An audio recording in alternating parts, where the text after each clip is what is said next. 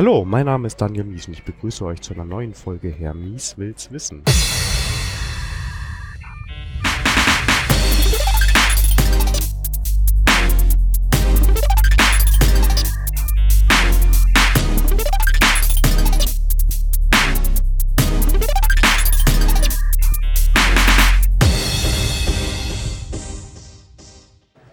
Heute der zweite Tag auf dem 34C3 und wieder war ich ein bisschen unterwegs und habe mit ein paar Leuten gesprochen, um so ein paar Eindrücke zu sammeln, ein bisschen darüber zu sprechen, was die Leute hier so tun und ähm, wie ihre Eindrücke vom Kongress sind. Den Anfang heute macht Lukas. Lukas habe ich in der Ruby Town getroffen. Das ist so ein kleiner Assembly, wo vor allem Leute zusammensitzen, die sich für Ruby und das Ökosystem von Ruby interessieren. Und Lukas hat mir so ein bisschen erzählt, was er an Ruby mag, was man damit machen kann. Wir haben ein bisschen über Ruby on Rails gesprochen, aber natürlich hört ihr am besten selber. Ja, jetzt gerade sitzt neben mir der Lukas. Der Lukas sitzt ähm, hier beim 34C3 in der Ruby-Ecke und hat sich nicht richtig wehren können und dann Headset aufgezogen und jetzt bist du hier. Lukas, magst du dich kurz vorstellen? Wer bist du eigentlich? Ja, ich bin der Lukas. Äh, ich bin äh, Senior Consultant bei InnoQ und äh, ich mache Entwicklung, Architektur und äh, ja, ab und zu berate ich auch mal. Äh, und äh, ja, ich mache viel mit Ruby und viel im Frontend-Bereich äh, und äh, ich hänge immer in dem Ruby Town rum, was ich mitgegründet habe. Das ist so ein Assembly, was sich seit ein paar Jahren zusammenfindet auf dem Kongress und äh, wo Leute, die entweder Ruby-Entwickler sind oder Entwicklerinnen oder Leute, die einfach Ruby gerne mögen oder die durch Ruby in die Programmierwelt gekommen sind, die treffen sich da und trinken lecker Kaffee zusammen, essen ein paar leckere Kekse. Das ist das Ruby Town. Sehr schön. Ähm, dann sind wir sogar quasi in derselben Branche. Ich bin auch im Consulting tätig. Ah, Bei der schön. Concentric. Ja. Ja, ne, man kennt sich. Ja, genau. Ähm, kurz, weil du Frontend erwähnt, erwähnt hast, was machst du im Frontend so, bevor wir auf Ruby kommen? Ja, äh, ich mache im Frontend ähm, alles, was so ansteht. Ich bin nicht so der Single-Page-Mensch und mache nicht so jetzt Ember und Angular und sowas, sondern äh, verfolge diese Roka-Philosophie, also äh, so äh, ähm, Progressive Enhancement äh, mit den Bordmitteln des Browsers. Das ist so mein Ding. Sehr schön, sehr cool. Und da gibt's ja auch jetzt in den letzten Jahren war ja viel Entwicklung da drin. Ne? Also Genau.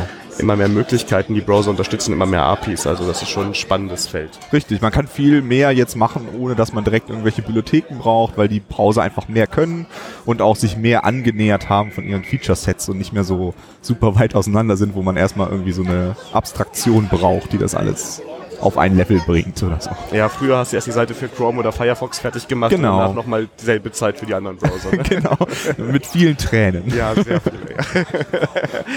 ja, du bist da in der Ruby-Ecke und ich habe die gesehen, also ich bin hier durch die Gegend gelaufen und habe gedacht, oh, das ist auch so ein Aspekt, den habe ich jetzt im Podcast noch gar nicht so erwähnt, dass es hier so auch für verschiedene Programmiersprachen und Frameworks so Ecken gibt. Ähm, wenn wir jetzt so über Ruby sprechen, da kam jetzt auch letztens eine neue Version raus. Kann das sein? 2.5? Sie kommt immer zu Weihnachten raus. Ach, schön. Ne? Als Weihnachtsgeschenk. Das ist aber nett von den Entwicklern. Was gefällt dir so an Ruby? Also an Ruby gefällt mir vor allem, ähm, dass es sehr schön äh, ist, da einzusteigen. Ne? Es, ist, ähm, es gibt keine große Hürde. Also wenn ich äh, jemandem beibringen will, Ruby zu schreiben, der vorher noch nie programmiert hat, dann kann ich dem erstmal Putz Hello World tippen lassen und dann erscheint das erste aus dem Bildschirm. Man muss nicht viel drumherum machen, sondern es ist einfach sehr direkt. Äh, und trotzdem kann man dann von diesen äh, super einfachen Miniscripts dann sich so schrittweise weiterentwickeln zu komplexeren Programmen, zu Webanwendungen und so weiter. Ähm, und deswegen äh, mag ich das gerade als als äh, Lehrtool. Also ich ähm, arbeite, äh, also mache äh, beim Coder Dojo ähm, bin ich Coach und äh, bringe Kindern Programmieren bei und äh, da benutze ich auch immer gerne auch mal Ruby, äh, weil ähm, das einfach so schön einsteigerfreundlich ist. Äh, und ich mag an Ruby äh, vor allem auch die Community, die sehr offen ist und sehr äh, freundlich, wo ja, jeder ist irgendwie willkommen, rein zu, äh, reinzuschauen und äh, zu gucken, was gibt's hier. Äh, und das ist für mich auch so ein Feature der Sprache eigentlich, ne? dass, die, dass die Community sich sehr darum ähm, bemüht, auch äh, Leute reinzuholen, die vielleicht noch nichts programmiert haben oder äh, das immer mal ausprobieren wollten, aber sich nicht getraut haben. Und das sind so die Features, die mich an Ruby am meisten freuen. Das klingt richtig gut. Ich denke immer bei Ruby noch an zwei andere Dinge. Ich hoffe, ich sage jetzt keinen Unsinn. Ähm, das eine ist sehr praktische Funktionen, wenn ich so auf Listen oder so unterwegs Mhm. bin, um so die gängigen Aufgaben zu machen, ne, wo ich sonst immer in anderen Sprachen den doppelten Code habe. Das andere ist Ruby on Rails, was genau. ja so ein bisschen äh, Single-Page-Application, äh, nee, ähm, diese Web-Anwendungen so ein bisschen gepusht hat und was auch in vielen anderen Systemen äh, kopiert wird. Kannst du ein bisschen was so erzählen, was das genau ist und was daran so toll ist? Genau, also Ruby on Rails ist halt ein, ein Web-Framework. Ähm, ich würde äh, das irgendwie so als so ein ja, ganzes Paket bezeichnen. Ne? Also es gibt ja so sehr kleine Web-Frameworks, äh, die wie jetzt irgendwie in Python Flask oder in Ruby Sinatra, die halt ähm, eigentlich nur so ein Routing zur Verfügung stellen und Rails bringt halt alles mit. Ne? Da ist irgendwas drin, um Mails rauszuschicken, da ist was drin, äh, um eine Job-Queue anzusteuern, da ist irgendwie alles mit dabei. Und äh, Rails ähm, war so das erste Framework, mit äh, dem man genau solche Dinge machen konnte, ohne super viel Konfiguration zu schreiben und hat halt diese Philosophie geprägt, äh, äh, Convention over Configuration, also man folgt bestimmten Konventionen und deswegen braucht man nichts zu konfigurieren. Ähm, und das ähm, hat halt Ruby on Rails gerade so in der Startup-Welt so ein bisschen am Anfang sehr gepusht, weil man halt sehr schnell zu Ergebnissen kommt. Und das ist auch was, was ich auch heute noch sehr daran schätze, weil man sehr schnell zu Ergebnissen kommt, wo man einfach erstmal zeigen kann, wollen wir das so, wollen wir das nicht so ähm, und trotzdem nicht jetzt ein unmaintainable Mess so hinter sich lässt. Ne? Also man kann damit äh, schnell irgendwo hinkommen und trotzdem äh, das nachher weiterverwenden, also nicht so ein Prototyp, den man auf jeden Fall wegschmeißen muss. Wenn ich es richtig in Erinnerung habe, war das sogar so, dass ich über Command Line quasi ein Model anlegen kann. Genau. Ne? Und dann bekomme ich quasi alles. All die Skripte, um das anzulegen, das Model. Und ähm, ein Basis-Controller für CRUD, glaube ich. Genau. Und sogar ein Basis-View. Ne? Also er baut man mit der Template Engine. Das ist ja eigentlich ganz praktisch. Und ähm, ist das auch tauglich, wenn es dann aus dem Prototypen mehr wird? Oder soll ich denn was anderes machen? Also äh, erstmal, ähm, du hast jetzt zwei Sachen so ein bisschen gemischt. Also es gibt äh, erstmal grundsätzlich das Konzept von Gener Generatoren. Ja. Äh, es gibt einen Generator, der generiert dir nur ein Model. Dann hast du nur ein Model und das war's. Äh, du kannst auch nur einen Controller erzeugen. Oder du machst das sogenannte Scaffolding, das ist ein bestimmter Generator und der generiert dann wirklich das ganze Ding zusammen. Ähm, und Manche Leute sagen, man kann Scaffolding nur am Anfang benutzen für Demo-Zwecke. Ich benutze das auch äh, in normalen Projekten. Du kannst nämlich die Generatoren anpassen. Also wenn du jetzt beispielsweise in deinen Formularen immer Bootstrap benutzt beispielsweise und du hast da bestimmtes Markup, was da sein muss, dann äh, passt du deinen Generator so ein bisschen an und dann generiert er das so, wie du es brauchst. Und dann äh, sparst du halt wieder Zeit. Ne? Also einfach nicht jetzt, das ist jetzt nicht eine Stunde Zeit oder so, aber es ist halt Zeit, die nervig ist, weil es halt sehr repetitiv ist. Ne? Du musst dann halt erstmal diese Zeile, diese Zeile, ja, ne? sondern du schreibst einfach hin, okay, das soll irgendwie ein Attribut mit einem String haben und zack, ist fertig.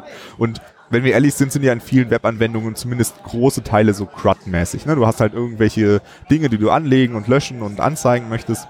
Und dafür ist das total klasse. Ne? Da bist du einfach schnell mit fertig und äh, kannst dann darauf aufbauen. Es ist ja nicht so, dass das ähm, äh, unveränderlich ist. Es leg dir das erstmal an und dann kannst du es anpassen an das, was du brauchst. Also eigentlich ganz cool. Jetzt klingt Ja. also ich stelle mir so vor, ich kann halt mit wenigen Schritten, sagen wir mal, so eine Basisvariante haben, mit der ich mal rumspielen Mhm. kann. Kann ich vielleicht mit dem Kunden sogar evaluieren, schon mal, hey, ist das das, wie du es dir vorstellst? Und wenn ich dann, wer weiß, welche Anpassungen machen muss, dann kann ich halt überall an alle Dateien drin, also die sind nicht versteckt vor mir. Mhm. Ich kann überall. Das klingt cool. Wenn ich jetzt hier auf dem 34C3 bin und mich für Ruby interessiere, dann kann man einfach bei euch vorbeikommen und Genau. wird man der Hand genommen und Ja, bekommt also wir, wir freuen uns immer über Fragen. Wir freuen uns, wenn jemand sagt so, hey, kannst du mir mal Ruby zeigen? Äh, wir haben auch schon mal äh, ein paar Leute an unserem Tisch sitzen gehabt, die das das erste Mal ausprobieren. Äh, wir freuen uns einfach, das zu teilen. Äh, wir sind aber auch jetzt nicht äh, Fanatiker, die jetzt kommen, wenn man jemand äh, sagt, hey, ich finde Python besser, dann ist das auch vollkommen okay. Also wir sind keine, ähm, wir versuchen jetzt niemanden zu ähm, überzeugen oder so. Also wir zeigen einfach, was wir cool finden und äh, ja, wir freuen uns immer, wenn jemand vorbeikommt und Kekse isst und ein bisschen Kaffee trinkt. Also allein dafür lohnt sich das schon. genau. ähm, wir haben gerade eben schon mal ganz kurz äh, gesprochen. Du bist schon auf ein paar Kongressen gewesen, richtig? Mhm, genau. Wie viel da ist das jetzt? Das, ähm, hm. ich glaube, mein erster war der 27C3. Das ist schon eine Ecke, sieben Ja. dann, ne? Ähm, und wie gefällt dir jetzt hier in Leipzig? Mir gefällt's gut. Ähm, das ist hier das erste Mal in Leipzig und ähm, es ist ein wesentlich größeres Ding als letztes Jahr, obwohl das ja schon sehr groß war. Ähm, es gefällt mir gut, weil es so ein bisschen man, das, man kann das Auge so mehr schweifen lassen. Ne? In, im, äh, in Hamburg, das war ja auch wirklich groß, gerade im Vergleich zu Berlin davor.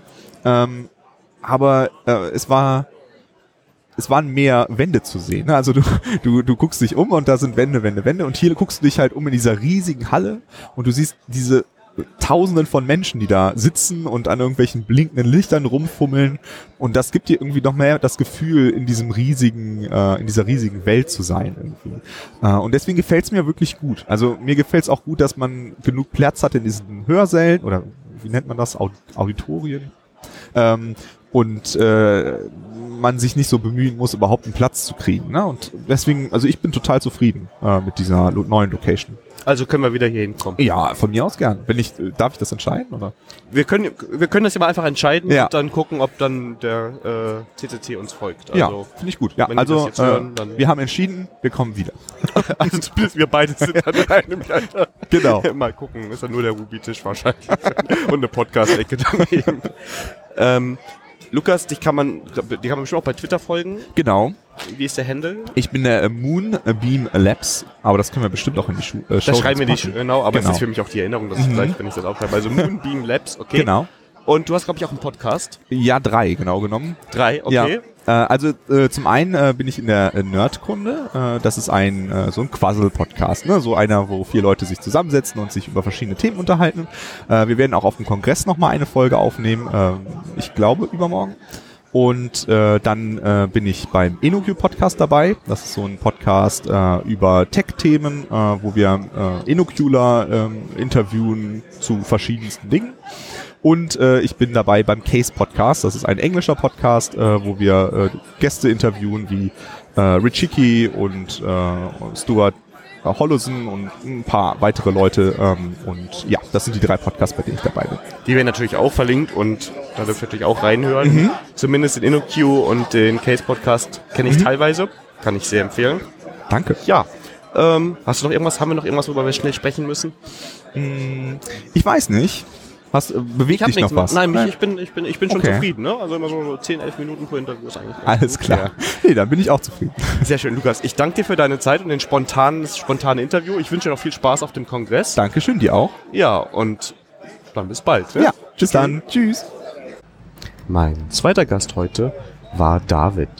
David ist Teil der Engel hier, das heißt eine sehr große Gruppe von Personen, die sich hier darum kümmern, dass das alles funktioniert, denn es basiert zum großen Teil auf Freiwilligen.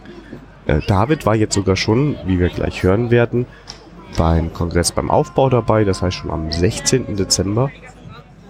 Und er wird mir so ein bisschen erzählen, wie der Aufbau so lief und ja, was so die Engel so machen hier auf dem Kongress.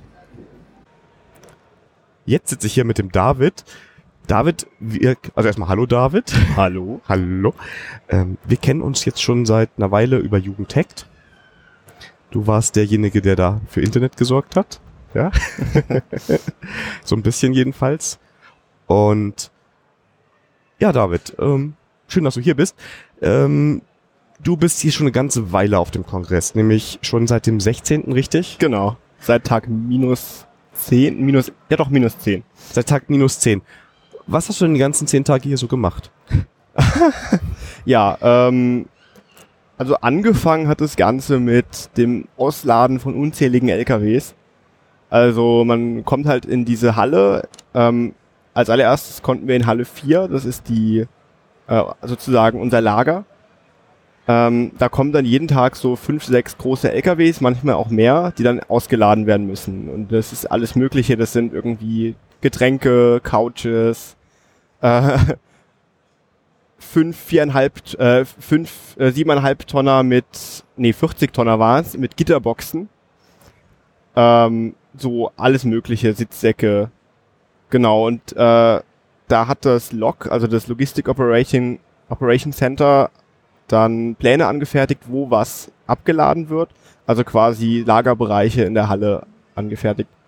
Ähm, damit es auch nicht zu Chaos kommt, damit jeder weiß, wo sein Zeug ist und ähm, wenn alles kreuz und quer steht und dann plötzlich 340 Tonner mit Getränken kommen und man nicht weiß, wo man die hinstellen kann, dann ist es etwas unpraktisch. Also zwei Wochen ist der Aufbau hier Kongress, ne? Also von leere Messerhallen, die kühl sind, zu diesem kleinen Paradies, was wir jetzt hier haben. Genau. Also dazu gehört eine ganze Menge. Also hier in Halle 2 ziemlich viel Gerüstbau, ähm, Wände aufstellen, Teppich verlegen, aber auch im, vor allem im CCL so Sachen wie Lampen mit Folien abkleben. Also es macht einen gigantischen Unterschied, ob plötzlich, also das, wenn das weiße Licht plötzlich bunt wird, dann wird wirkt es alles viel heim, heimischer und wer schon, schon auf einem Kongress war und den Abbau miterlebt hat, weiß, wie karg plötzlich alles aussieht, wenn die Folien ab sind. Also wir haben das gestern gesagt, wir sind, wir sind mit ein paar Leuten äh, hier rumgelaufen und dann haben wir gesehen, dass es wirklich in Anführungszeichen nur Folien waren, die drauf waren. Und das ist so krass, dass die Treppen auf einmal bunt werden. Dann läuft es noch irgendwo eine Nebelmaschine, die so ein bisschen Atmosphäre schafft. Und dann wird aus diesem Ding wirklich so eine kleine Utopie, oder? Genau. Ähm, du wurdest mir empfohlen, warum ich dich interviewen soll von sehr vielen Leuten ähm, zum Thema Engeln. Und Engel sind ja hier so ein bisschen so das ganz Wichtige, die alles machen. Ihr baut ja nicht nur auf. Kannst du mir erzählen, was es noch so an Engeln gibt, was noch also passiert auf dem Kongress? Ähm, also hier bei dem Kongress wird eigentlich so gut wie alles von Freiwilligen erledigt. Und das sind Dinge, an die man auch als normaler Kongressbesucher nicht so denkt. Also zum Beispiel äh, Müll einsammeln. Gutes Toilettenreinigen wird extern erledigt. Das ist aber, glaube ich, auch fast das Einzige. Ähm, ansonsten Flaschen sortieren, Flaschen einsammeln, ähm, Barschichten, ähm, Knock Helpdesk, Log Helpdesk, POC Helpdesk, also beispielsweise das Registrieren der Decktelefone, alles, das Aufbau der Decktelefone, Aufbau des Netzwerks, alles von Freiwilligen. Ähm, und äh, zum Beispiel auch so Türschichten, die eigentlich in anderen, bei anderen Veranstaltungen von Securities extern erlegt werden, werden auch hier von freiwilligen Helfern erledigt. Dann sitzt man halt mal vier Stunden vor einer Tür, bei der niemand rein und raus will, die auch zugeschlossen ist oder zumindest äh, ein Notausgang ist, der alarmüberwacht ist, nur um zu verhindern, dass jemand versucht, durch den Ausgang rauszukommen. Was aber eigentlich ganz coole Schichten sind, weil man mit diversen Leuten, die so vorbeikommen, ins Gespräch kommt. Äh, man sitzt auch selten alleine, man hat Funkgeräte und es ist eigentlich immer recht unterhaltsam, vor allem nachts. Für die jetzt hier nicht auf dem Kongress sind, äh, du erwähnt, das ist fürs Netzwerk richtig, die kümmern sich darum, dass wir hier Internet haben und dass diese ganze Infrastruktur steht. Und VOG war für die Videoaufzeichnung, richtig? Genau. Ähm, dann gibt es, glaube ich, noch das Awareness-Team. Das sind, glaube ich, die, die sich darum kümmern, wenn es mal einen Konflikt gibt, richtig? Genau, das Awareness-Team ist, also es gibt das ZERT und das Awareness-Team. Das ZERT ist dafür da, wenn man äh, körperliche Probleme erleidet, also wenn, jemand umkippt oder wie auch immer beim Campen Hitzeschlag erleidet. Und das Awareness-Team ist für quasi seelische Schmerzen, also wenn wenn äh, ein Übergriff passiert oder wenn man sich unwohl, unwohl fühlt, warum auch immer, vielleicht weil die Nachbar-Assembly zu laut ist, dann kann man das Awareness-Team rufen und die kümmern sich darum. Genau, und hier, also wir haben ja auch richtig Ärzte und alles, ne? Das sind ausgebildete Genau. Fachkräfte, die hier das mitmachen. Ich glaube, wir haben dieses Jahr 17 eingetragene Ärzte auf dem Kongress. Also alles Mögliche von Intervenisten über äh, Hausärzte, über Zahnärzte, alles. Der Hammer. Da kann man sich nochmal das ganze Gebiss neu machen lassen. Und, Genau. alles, ja. ähm, und die kümmern sich ja wirklich um alles. Also wir hatten das eben, da hat sich jemand geschnitten im Finger und dann kommen, werden die angerufen. Ich glaube, das ist auch die 112, unter dem man die hier intern Genau. anrufen kann. Also bevor wir bei der Feuerwehr landen, machen wir das erstmal intern. Und dann kommt jemand vorbei und kümmert sich um den. Richtig? Ja, ich genau, ich habe das gestern gesehen, da ist jemand umgekippt und es hat wirklich nur ein paar Sekunden gedauert, bis eine Rettungsgasse gebildet war. Alle haben gestanden und äh, niemand hat sich vorgedrängelt und zack, dann konnte die Person abtransportiert werden. Also es ist wirklich unglaublich professionell gemacht und auch alles von Freiwilligen. Und die Leute machen auch mit, ne? Also ich meine, die Rettungsgasse zu bilden, das sind ja dann Leute, ganz normale Teilnehmer, die aber dann erkennen, oh, jetzt muss ich gerade hier Platz machen und nicht wie im Straßenverkehr wird dann auch wirklich eine schöne äh, Rettungsgasse geschafft. Genau. Ich glaube, das ist auch ein großer Faktor, der den Kongress von anderen kommerzielleren Veranstaltungen abhebt. Dadurch, dass ein großer Teil der Teilnehmenden auch äh, an der Veranstaltung teilhabt und, und auch Dinge macht und auch mitorganisiert, fühlen sich Leute mehr verantwortlich und ähm, das ist schon ein, ein ganz anderes Pflichtbewusstsein. Jetzt fällt mir eine Frage gerade nicht mehr ein, aber ähm, ach doch, dann wie viel der Kongress ist das jetzt? Das ist jetzt mein dritter Kongress. Also du hast Hamburg mitgemacht und jetzt hier Leipzig, richtig? Genau. Wie findest du Leipzig so? Ja, ich, anfangs war ich skeptisch. Dieses große, kalte Stahl-Glasgebäude. Aber äh, im Aufbau habe ich relativ schnell gemerkt, dass in dem Gebäude schon recht viel äh, Potenzial steckt. Dieses Messe-Feeling ist so raus hier, ne? Also wenn wir hier so Ja. gucken im Assembly, hat man nicht das Gefühl, auf so einer typischen Messe zu sein. Ähm, Also es ist zwar leider recht laut, nicht so laut, wie ich befürchtet habe, aber vielleicht kann man da in den nächsten Jahren noch mehr mit äh, Abtrennern, Stellwe mehr Stellwänden, Molton, wie auch immer arbeiten. ja, der Tim Pritloff hat ja gestern gesagt, es ist eine Beta, von daher können Genau. wir ja noch mal so ein bisschen optimieren. Und es gab auch eine Menge Ideen, wie man noch Dinge weiter verbessern kann, aber es ist natürlich auch alles eine Frage des Geldes.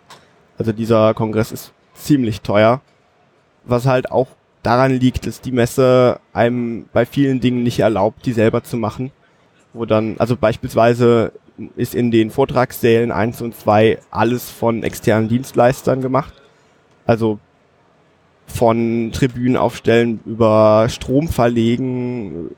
Ähm, das Einzige, was von uns gemacht wird, ist halt das Programm und das VOG.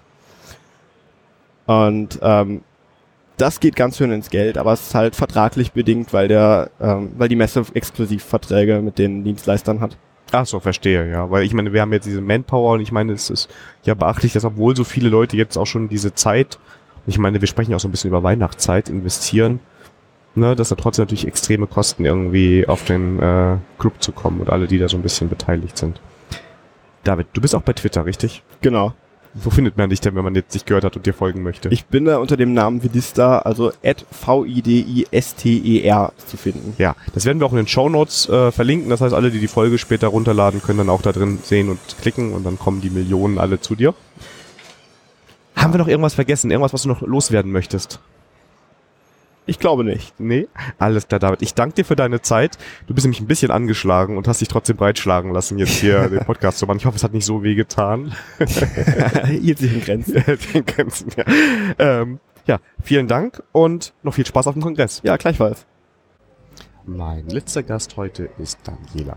Daniela macht Podcasts im Bereich Politik und Kunst, die ihr natürlich in den Shownotes findet und euch dort anschauen könnt. Und wir haben uns natürlich über ihre Arbeit mit dem Podcast und das Podcasten unterhalten, aber auch über die Podcast-Patinnen, denn da ist die Daniela dabei und die sind hier auch ein ganz wichtiger Teil vom Sendezentrum, in dem wir das Ganze aufgenommen haben. Jetzt neben mir sitzt die Daniela. Hallo Daniela. Hallo Daniel. Wie geht's dir? Gut, ähm, ich bin schon ein bisschen geschafft vom ersten Tag hier beim 34C3. Habe auch sehr wenig geschlafen, weil ich gestern irgendwie sehr lange noch hier war und dann auch so völlig überdreht ins Hotel bin und dann noch bis fünf oder so wach war und um neun bin ich dann schon wieder aufgestanden. Also das, ähm, ja, äh, das ist Kon Kongress, ne? Hier sind viele Eindrücke, die man hier so, die auf einen hier so einprasseln im Positiven, oder? Im Positiven ja. Ich hatte gestern mal so einen Punkt, irgendwie, wo ich mich dann zwischendurch mal in diese Glaswurst reingesetzt habe, an den Rand, wo es ein bisschen dunkler war und was gegessen habe, auf den Boden mich auch gesetzt habe. Und dann auch mich so, es kamen zwar ein paar Leute, die ich kannte, habe dann gesagt, nee, jetzt gerade nicht, ich brauche mal einen Moment Ruhe. Und das funktioniert trotz 15.000 Menschen, die hier rumwuseln, erstaunlich gut. Also, dass man sich selbst so ein bisschen Rückzugsräume schaffen kann. Das hatte ich heute auch. Da habe ich mich drüben im Jugendtech Assembly gesessen und gesagt hier, ich setze mich jetzt mal hier auf die Couch, ich mache mach was am Handy oder ich spiele auf einer Konsole, einfach mal so ein bisschen abschalten, weil schon sehr viel los ist, sehr viele Leute, es ist sehr voll. Ähm, ja. Daniela, du bist meine ehemalige Nachbarin. Genau, ich bin im letzten Jahr, das, ja, im letzten Jahr von Düsseldorf nach Berlin gezogen wegen der Arbeit. Ähm, das hat mich jetzt nicht so unverhofft getroffen, weil ich eh immer so ein bisschen nach Hamburg oder Berlin geschielt habe und davor auch schon ein paar Mal in Berlin war und mich wahnsinnig in diese Stadt verliebt habe. So, und dann äh, bin ich jetzt von deiner Nachbarin zur Ex-Nachbarin geworden und habe dann auch gleich das Bundesland verlassen und wohne jetzt seit einem guten Jahr in Berlin und fühle mich da auch pudelwohl. Sehr schön. Ähm, du machst selber auch ein paar Podcasts. richtig? Zwei, genau. Mhm. Einmal ist es Kunst und Horst. Den mache ich jetzt seit 2015. Da gehe ich in Museen oder in Theater und spreche dann hinterher entweder alleine oder mit Gästen darüber. Und der zweite Podcast, das ist Horst, die Podcast. Der ist letztes Jahr, der ist jetzt genau ein Jahr alt heute. Herzlichen Glaube ich, Glückwunsch. danke. äh, da habe ich im letzten Jahr die erste Folge tatsächlich auf dem 33C3 aufgenommen. Und äh, ja, das, da geht's mir so um polit politische Themen. Ich habe zum Beispiel mal was zum G20 gemacht oder über feministische Netzpolitik. Also mich da auch ein bisschen mit politischen Themen auseinanderzusetzen, was mir so im Kunstpodcast immer ein bisschen fehlte. Was ja auch nicht immer, also manchmal passt es natürlich sehr gut, aber es ist natürlich Das ist mir halt während des Kunstpodcasts aufgefallen, dass sich ganz oft Kunst und Politik nicht trennen lässt. Ähm, es gibt ja morgen zum Beispiel auch hier den Vortrag vom Zentrum für politische Schönheit. Es hat ganz oft in Kunst diese Schnittmenge, wie ist der Zeitgeist? Und das merkte ich halt irgendwie, dass ich darüber hinaus, es wurde ganz extrem bei einer Folge über den deutschen Kolo- Kolonialismus, wo ich da mit einem Gast durch eine Ausstellung gegangen bin und hinterher gemerkt habe, dass ich über die deutsche Kolonialzeit überhaupt nichts weiß. Ähm, ja, und da merkte ich halt, dass sich das immer mehr vermengt. Und da habe ich dann parallel einmal diese Kunstausstellung mit einem Gast gesprochen und dann noch bei Horsti Podcast mit Tahir Delar über ähm, Alltagsrassismus und Kolonialzeit gesprochen. Das passte dann parallel sehr gut in den beiden Formaten. Also es lässt sich tatsächlich oft nicht trennen, Kunst und Politik.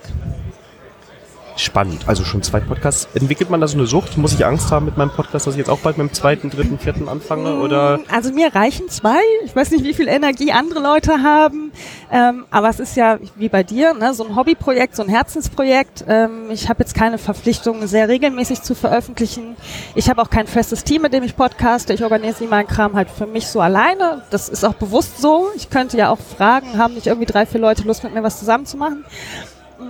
Mehr als zwei, also zwei sind schon viel, merke ich. Ähm, es gibt bestimmt andere Leute, die da mehr Energie haben, aber es ist ja nicht nur das Aufnehmen, das weißt du ja jetzt auch selber, Postproduktion und Vorbereitung und da geht halt viel, also es macht total viel Spaß, ich mache das auch sehr gerne, aber da geht halt auch viel Zeit für ins Land. Ähm, ich bewundere Leute, die dann irgendwie noch hobbymäßig drei, vier, fünf Projekte irgendwie an Podcasts machen, also mir wäre das dann zu viel. Ja, auf jeden Fall. Also ich habe jetzt gestern ähm, das erste Mal auch mit diesem Setup, was wir jetzt hier haben, aufgenommen und ich habe zwei Stunden geschnitten, was auch daran lag, dass sich das so nicht so eingespielt hat. Ne? Wenn sobald du andere Dateien bekommst, die so ein bisschen anders in der Qualität sind, ähm, ist das natürlich alles kompliziert. Und da du ja auch einen Interview-Podcast hast, ähm, jetzt ist das Interview nicht vorbereitet, ist ganz ungewohnt für mich ohne meine Stichpunkte. Ähm, aber du bereitest ihn ja dann auch vor am Tag vorher. Das heißt, du musst dir schon Gedanken über die Fragen machen. Und wenn du jetzt ins Theater gehst oder in eine Ausstellung, wirst du ja wahrscheinlich vorher schon dich so ein bisschen. Also das ist auch eine Vorbereitung, eine gewisse, oder? Ja, mal mehr, mal weniger. Also manchmal sind halt Stücke dabei, wie gerade beim Theater, die ich halt schon mal irgendwie in einer anderen Inszenierung gesehen habe oder die ich halt kenne einfach. Ähm, aber klar, wenn du jetzt ein Interview hast, ich hatte mal einen Gast, Sören Kohlhuber, der ist äh, Journalist und fotografiert Nazi-Aufmärsche zum Beispiel. Und dann habe ich mich einfach auch ein bisschen mit seiner Person beschäftigt. Ne? Dann geht es halt nicht nur darum, was macht er, sondern wer ist er auch. Und das braucht dann halt mehr Vorbereitung. Und bei den Kunstpodcast hängt es auch ganz extrem davon ab, was ich mir angucke. Manch, ich beschäftige mich ja schon länger mit Kunst als mit Podcasten und in manche Dinge kann ich mich halt so reinwerfen und weiß, es wird trotzdem gut, weil ich mich halt mit dem Thema schon länger beschäftigt habe und das geht bei dem Interviewformat gerade so im Politikbereich nicht. Also da ist dann doch mehr noch an Vorbereitung gefragt, ja. Ähm, jetzt hast du schon gesagt, du hast dich schon vorher mit Kunst beschäftigt. Hast du dir das selber beigebracht oder eine Ausbildung oder also wie, wie kam es dazu? Also es gab mal so ein Aha-Erlebnis 2011. Da bin ich von, ich habe damals in Leichlingen gewohnt und bin in Bilk, in Düsseldorf-Bilk, die Autobahnabfahrt runtergefahren. Da war ein riesen weißes Plakat vom Schauspiel aus Düsseldorf und da stand einfach nur Hamlet in schwarzen Buchstaben drauf. Und dann fiel mir mal auf, dass ich über Hamlet nichts weiß. Und habe ich gedacht, ach, du warst schon ewig nicht mehr im Theater. Ich glaube, das letzte Mal mit der Schule oder so. Geh doch mal wieder ins Theater. Ja, und so fing das irgendwie an, ähm, dass ich mich dann total in diese Theatersache so reingestürzt habe und dann auch die Inszenierung drei, vier Mal gesehen habe und allen Leuten gesagt habe, und ich, ey, komm mal mit, du musst dir dieses, das musst du dir ansehen. Ähm, habe auch ein paar Leute dann so angefixt in meinem Umfeld und von da an bin ich halt sehr regelmäßig ins Theater gegangen. Das ist aber auch immer so ein bisschen Schwankungen unterworfen. Also es gibt auch Phasen, wo ich es nicht kann oder wo mir Dinge nicht zusagen. Ähm, ich habe glücklicherweise für mich ein ganz gutes Gespür, was mir gefällt. Ähm, allein schon oft an Bildern. Die ich dann auf der Webseite sehe. Also ich laufe selten Gefahr, mir ein Theaterstück anzugucken, was jetzt total grottig ist. Ähm, ich habe natürlich viel mehr Spaß und Interesse daran, über Dinge zu podcasten, die mir auch selber gefallen, als irgendwas. Also ich bin kein, keine Kunstkritikerin. Ich will keinen äh, Podcast und äh, dann irgendein Theaterstück zerreißen. Da habe ich äh, nicht so gut das große Interesse dran. Du willst, so habe ich es schon, also quasi eher so ein bisschen deinen dein Blick darauf geben und wenn es jemand hört, dann kann man das quasi ergänzen zu dem Stück oder der Ausstellung hören. Man hat quasi noch eine Meinung dazu, die man dann einfach mit in sein Bild aufnehmen kann. Genau, es ist ein Meinungsbild. Es ist jetzt nicht, ähm, also es ist meine Meinung, es ist aber jetzt nichts äh, studiert, fundiertes, was ich da mitbringe. Ne? Ich sage einfach, wie es mir gefallen hat, manchmal auch so Dinge drumherum, die mir aufgefallen sind, wie die einzelnen Häuser sind, wie die Preise auch manchmal sind. Das ist ja auch immer ausschlaggebend, ne? gerade bei Theater. Ähm, ja, und das macht mir einfach Spaß, so das große Ganze zu betrachten. Natürlich mit dem Fokus dann auch auf das Stück und auf die einzelnen Bilder, aber eben auch das Drumherum. Wie ist das Museum zum Beispiel an sich? Ähm, wie teuer ist der Eintritt? Ähm, wie sind die, wie ist die Belichtung zum Beispiel? Das finde ich ist ganz oft wichtig, gerade bei Bildern. Also sind sie verspiegelt? Kannst du gut drauf gucken oder nicht? So darum geht so im Ganzen dann, ja. Du bist ja jetzt auch hier im Sendezentrum viel unterwegs. Mhm. Da haben wir uns jetzt auch wieder getroffen. Und ich glaube, du bist auch Podcast-Patin, Podcast richtig? Genau, seit diesem Jahr, ja. Sehr schön. Was ist das denn? Was heißt das denn? Die Podcast-Patinnen, ich weiß gar nicht genau, wann sie sich gegründet haben. Ich glaube so vor zwei Jahren. Ich bin mir nicht ganz sicher. Ähm, ja, die kümmern sich halt, die machen halt Community-Betreuung. Ähm, aber für Leute, die vielleicht noch gar keinen Podcast haben. Also es geht darum, den Leuten so ein bisschen die Sorge zu nehmen, wie kompliziert das alles ist und wie schwierig das alles ist. Und das können sowohl technische Dinge sein, als auch ähm, inhaltliche Dinge. Ähm, und es gibt so einen Podcast, also es gibt den, die Paten und die Patenkinder, ähm, die dann miteinander äh, sich verbinden können über uns und dann wird da halt Support geliefert. Und das auch alles äh, aus der Community raus und völlig kostenfrei für alle, ähm, das zu nutzen. Und manchmal kommen auch einfach nur, könnt ihr mal die Folge hören, ähm, was, was haltet ihr davon, ähm, was kann ich besser machen. Ähm, vieles läuft dann auch schon mal über Sendegate, dass man so Fragen beantwortet oder wie jetzt hier versucht dann auch einfach vor Ort zu sein. Morgen machen wir von, ich glaube, 14 bis 15 oder 15 bis 16 Uhr eine Sprechstunde, ähm, wo man dann auch zu uns an den Tisch kommen kann und Fragen stellen kann. Und selbst wenn einer von uns nicht Bescheid weiß, dann weiß man zumindest immer, wo man mal anklopfen kann, weil ich bin zum Beispiel überhaupt nicht so ein technikaffiner Mensch. Ähm, mir liegen so inhaltliche Dinge eher oder so Kontakte knüpfen. Leute untereinander irgendwie verbinden. Aber ich bin halt nicht so der Technik-Supporter, das ist nicht so meins. Und aber ich meine gerade, das Konzept ist sehr wichtig. Wie war das denn bei dir im Podcast mit dem Konzept? Ist das immer gleich? Also machst du jetzt schon die ganze Zeit immer denselben Podcast oder haben sich Dinge verändert? Wie hat sich das entwickelt? Was waren da so die ähm, ausschlaggebenden Faktoren für dich? Also Horst, die Podcast ist relativ konstant, ein Interviewformat. Ähm, wobei das jetzt zum G20 auch schon gar nicht mehr stimmt. Da habe ich das ein bisschen gemischt. Da habe ich erst einen Teil aufgenommen, wie war mein Tag und dann nochmal so ein Interview hinten dran, so ein eher Demo einmal eins. Ne, so, wie verhalte ich mich auf einer Demo? Da vermischte sich das so ein bisschen, aber in der Regel ist Horst die Podcast immer ein Interviewformat. Und ähm, bei Kunst und Horst er hat sich das entwickelt. Ich habe alleine angefangen, ähm, habe dann aber relativ schnell gemerkt, dass mir das erst ein bisschen schwierig war. Habe dann angefangen, mit Leuten in die Ausstellung zu gehen und in Museen. Habe dann äh, in, ins Theater. Habe dann zwischendurch auch mal mit einem ähm, vom NRW-Forum mit dem Herrn Bieber, ich habe den Vornamen vergessen, ähm, der ist halt, ähm, den, jetzt habe ich einen Durchhänger, jetzt fehlen mir gerade die Worte, aber da habe ich zum Beispiel auch mit Leuten, die an den Museen arbeiten, gesprochen. Ähm, und das habe ich aber relativ schnell wieder aufgegeben. Also mir geht's dann eher so um dieses Einfache mit Leuten, die genauso wie ich vielleicht nicht so unbedingt studiert und äh, regelmäßig sich sehr viel damit beschäftigen, dann darüber zu sprechen, was sie erlebt haben. Also es geht immer um das Erleben, um das Gefühl auch. Ähm, und nicht so sehr um diese Details oder ich mag das nicht, wenn es dann so hochgestochen wird. Und Kunst und Horst entwickelt sich immer so ein bisschen. Also da ist Bewegung drin. Jetzt gerade habe ich wieder ein bisschen mehr Spaß, Dinge alleine zu machen und das äh, verändert sich halt schon, ja. Ja, ähm, wir sind auf dem 34C3. Du warst schon auf anderen äh, Kongressen, richtig? Das ist jetzt mein dritter, genau. Also zweimal Hamburg. Genau, 32 und 33 C3, ja. Und wie gefällt es dir hier? Gut. Es ist ganz anders. Es ist ganz neu von den Räumlichkeiten, aber man trifft genau die Leute wieder und neue Gesichter, die man auch schon vorher mal gesehen hat. Ähm, ja, es rüttelt sich so ein bisschen ein, habe ich das Gefühl. Es knarzt noch an manchen Ecken und Enden und alle sind so ein bisschen wie, also selbst alte Hasen, so wie sieht's jetzt aus, was hat sich verändert? Ähm, und es rüttelt und knarzt noch ein bisschen, aber das finde ich auch schön. Also zweimal in Hamburg waren super toll. Ich habe mich total wohl gefühlt in Hamburg. Ich mag halt Hamburg auch sehr gerne. Ähm, und hier ist es alles nochmal anders, aber nicht schlechter. Also es wäre jetzt unfair nach zwei Tagen Kongress äh, zu sagen, dass es schlechter ist als sonst. Ich, wie gesagt, es ist mein erster Kongress, von daher, ich bin sehr angetan von dem Ganzen. Tut immer die Hörer leid, die das dann viermal von mir hören, immer in jedem Gespräch. Ähm, aber das kommt dann davon, wenn das auch ähm, nicht so vorbereitet ist.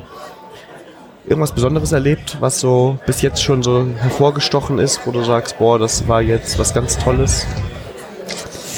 An Vorträgen, also ich habe mir schon ein paar Sachen angeguckt, ähm, die waren schon spannend. Ich habe heute Morgen zum Beispiel von Michael Kreim einen Vortrag angeguckt, wo es um Social Bots ging und um Fake News. Das fand ich ziemlich spannend. Ähm, er hat so eine Analyse von Twitter-Accounts gemacht, das finde ich mal irre, spannend, wie Leute da ihre Zeit und ihr Wissen reinhauen, um mir dann Dinge zu visualisieren, die ich dann auch verstehe. Das fand ich ziemlich spannend. Und ansonsten gefällt mir sehr gut Halle 2. Das ist die Assembly-Halle, wo sie halt auch große Aufbauten gemacht haben, äh, um die Halle auch voll zu kriegen. Also in Hamburg waren es halt so vielleicht drei, vier Meter in den Hallen, wo dann die Assemblies drin stattfanden. Und hier sind es halt Messerhallen. Das ist halt mit einer Deckenhöhe, die ich gar nicht schätzen kann. Irre hoch. Und da haben sie halt schön äh, so Treppen mit großen Aufbauten gemacht und Würfel, die leuchten und drumherum die Assemblies gebaut. Und das ist halt total schön. Also ich mag die Halle. Ich bin da schon zigmal durchgelaufen und entdecke immer wieder neue Sachen und habe mich heute auch mal ins Kidspace gesetzt.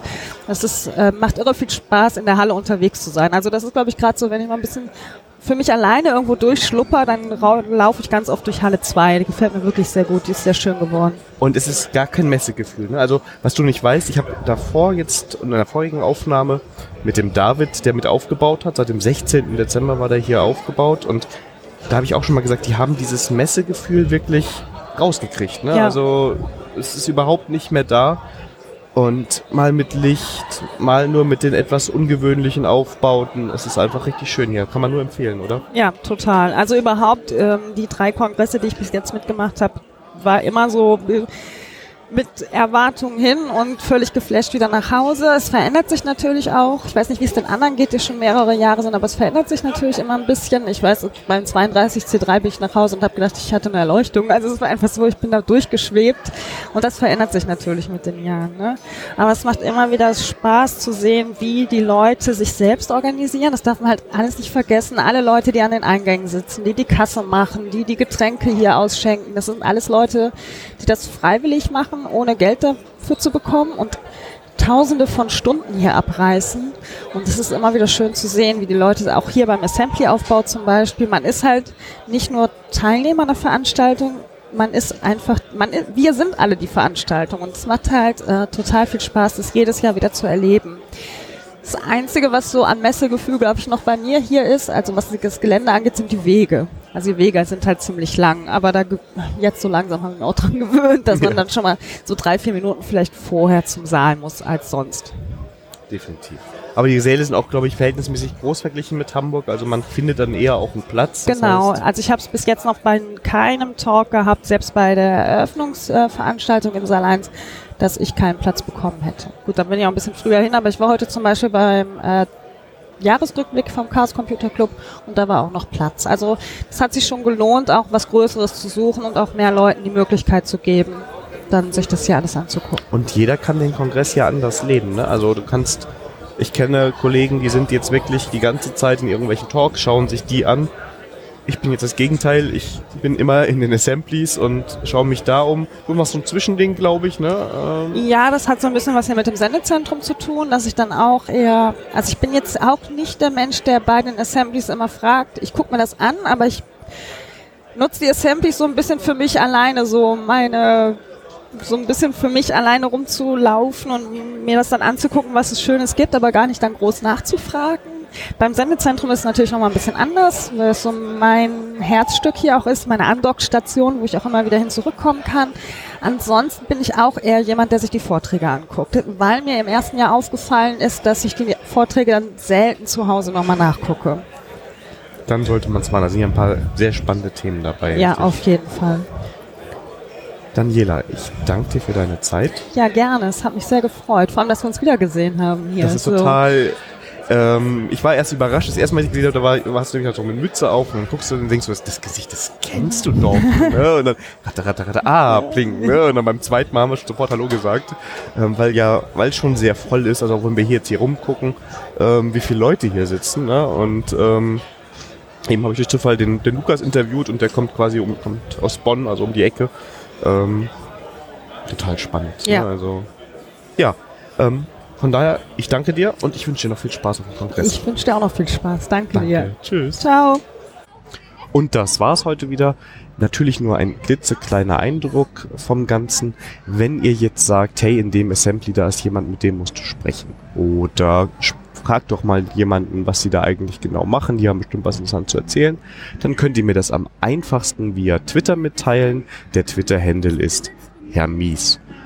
Ähm, ansonsten hören wir uns wahrscheinlich morgen wieder zu einer neuen Folge, in der ich wieder so ein bisschen rumlaufe und mit ein paar Personen spreche. Ich hoffe, das Ganze hat euch gefallen. Ich wünsche euch viel Spaß mit der Folge und äh, wünsche euch noch viel Spaß auf dem Kongress. Tschüss.